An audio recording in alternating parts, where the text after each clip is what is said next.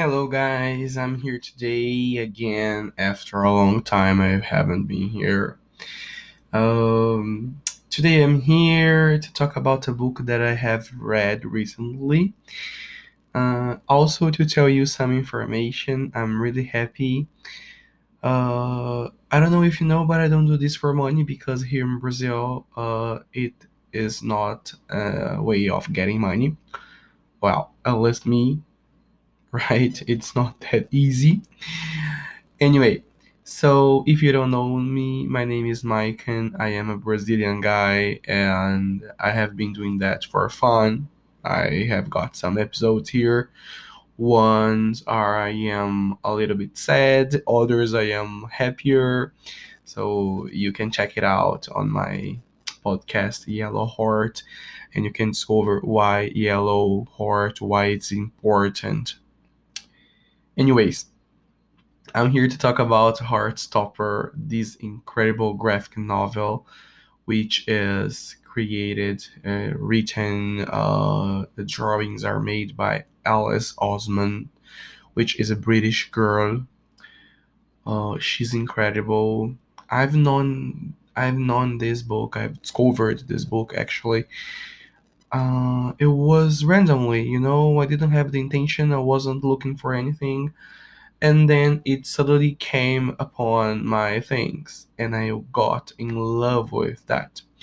Uh, yeah, but these years, because of the pandemic and all, I created I, I created a new habit of reading different things. Um, thanks to my current best friend that I have this year, which we got uh, more in contact. I have known her for eight years. He's part of my life. He's one of the per- he's one of the people that I love the most. I care about him. We're really different. Uh, we are on different wavelengths. His name is Victor, and he's my my best friend. I can say when it comes to straight boys because I'm gay, and he's straight, but he's one of my best friends. And he started talking to me about the uh, some Japanese comics and animes and all that stuff, things that I I was never into. But he convinced me in a very nice way. He showed me the good parts of it and all. And I don't know if it's because of the pandemic or if because he suggested me, you know, because I appreciate everything he tells me. Uh, like I appreciate everything friends say, and he's my friend. So, uh, and that's pretty crazy. I will escape a little of the subject, but to talk, some people ask me, how is it possible to be friend, to be friends with someone that is almost ten years younger than me?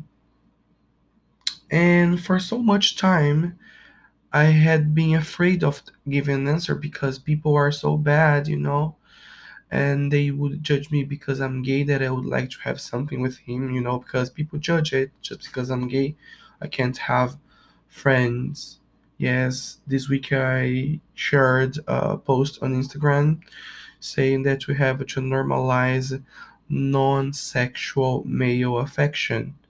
Yes, and I have a lot of affection for him because he's my friend I care for him. He's like a brother to me, you know. And people they create so many concepts that they think that are right and all. But I don't care about that. He's my friend, you know. He's just my friend.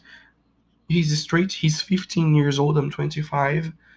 And he's my best straight friend. And, you know, and I don't understand why people are so prejudiced about it and, and all. But okay, so this friend Victor, he introduced me to a whole new world of graphic novels, um, uh, Japanese comics, and animes and all. And I got pretty excited about it, you know. And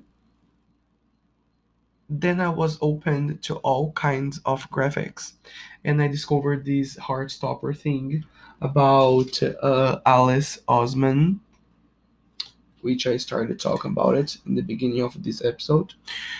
And so I bought the volume one. I read it like in three days. Then I bought the two and three.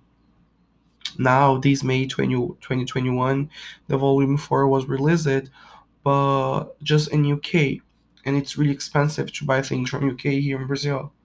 So I've been waiting these last days to buy it from United States. But basically, uh, let me get the book here so I can talk about it better. And it's so beautiful, the cover and all. Um, basically, Heartstopper is a story about a boy, which is the the protagonist of this story, which is Charlie.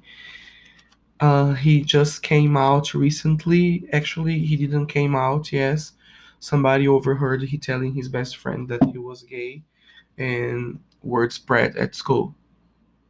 And you know how teenagers can be really uh, harmful to other people. And he starts a friendship with a guy, Nick, which plays rugby in the school is the jock guy, but he's he's so sweet too. And I can't tell you everything.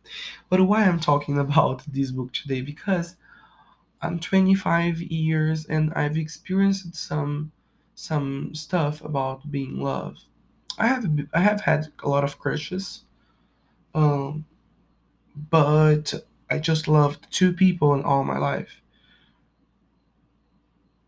yeah, if I think about that, that I truly, truly love just one. But I have never dated real for real. All the opportunities I had to to do to date someone, I'm I when I was 16 years old, so I fucked up everything because I was so toxic. Now I understand that and I changed it. I was just a teenager. And the other one, I spent some time with a straight guy, which I fell in love with him, which I have already told you in the episode of Valentine's Days with my best friend, well, with my dear and incredible friend Cassia. But I was thinking, I wish I had lived a love like Charlie is living with Nick in Heartstopper books because it's so beautiful, it's so sweet, it's not sexual, you know. And it's incredible the way things happen. I still have been dreaming about having a love and living a true love that I will be, you know, uh, I would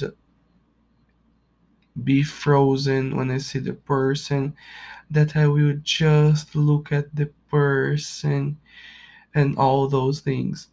I've still been waiting for that. But I like is the song. What I've been looking for. Da, da, da, da. Da, da, da, da, da. Oh, oh, oh. So, um, I don't know what I'm saying that, but it's going to be there, and you can have you can then you can poke fun at me because of what I'm singing with this horrible voice. But anyways, so I was thinking about that. Am I going to find someone to love? Uh, I am different. I am not in the beauty standards. I'm so far away from that, you know. I am fat. I am not beautiful. Uh, I am a gay with uh, female uh, behavior, you know. Uh, but I, I really love I would I really love to find someone you know? I wish I could find someone that I would love and be singing together and all. And reading these books of Alice Oseman it gave me it brought uh, on in my mind uh, a lot of things you know? To think am I going to be a father? Will, will I be able to adopt a kid? Will I be able to create a family? I know I just 25 years and I still have a lot of things to do, a lot of time. But you know, when you think that you have to, to hurry because you don't know what can happen next. So, um, it's pretty strange, this sensation. And the more I was reading the book, the more I was understanding Charlie's life and everything, I was thinking, Am I going to live something like that? You know, because I have everything perfect. I have a family that loves me and accepts me the way I am for being gay. It's not a tro- it's not a problem for them. I have uh, friends. I have an amazing job, and also I have a best straight friend which accepts me, and he lets me hug him. He lets me lay down on him and talk because he's my friend, you know. And it's so nice because I'm acceptable. So I've been thinking, am I going to find someone and live a true love? What do you think? What do you think, guys? Have you found already the love of your lives? How was it? It was easy to find, or you don't believe in love? I really believe in love, really. But I don't want to sing like Cher. Do you believe in life after love? I want to live love, you know. I want to live the true experience. I want someone by my side to grow old together and all. And it's kind of creepy how a book that I read made all these on my mind, you know oh gosh, I am I getting crazy? I'm nuts. I don't know. But that's it. I'm so grateful for Alice Oseman bringing up this story to my life because it's so beautiful. And it's ah, and one more thing, if you don't know, this graphic novel uh, was commissioned by Netflix, so it's going to have an adaptation, uh, uh, an adapted version on Netflix. And they had already selected everybody. They have already had they have they had already gotten the the, the casting. So you know, it's pretty crazy about that. You know.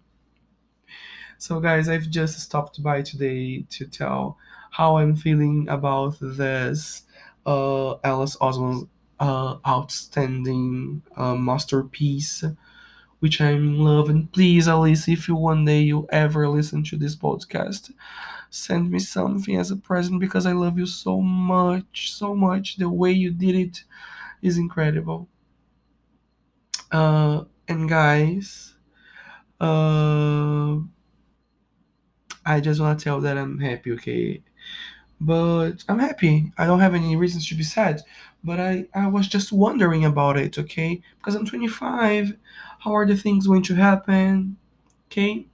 I hope you enjoyed so much this podcast today. Follow me on my Instagram. I will let the link down. Um, send me a message. And if you follow me because my account is private, tell me, hey, I came because of the because of the podcast.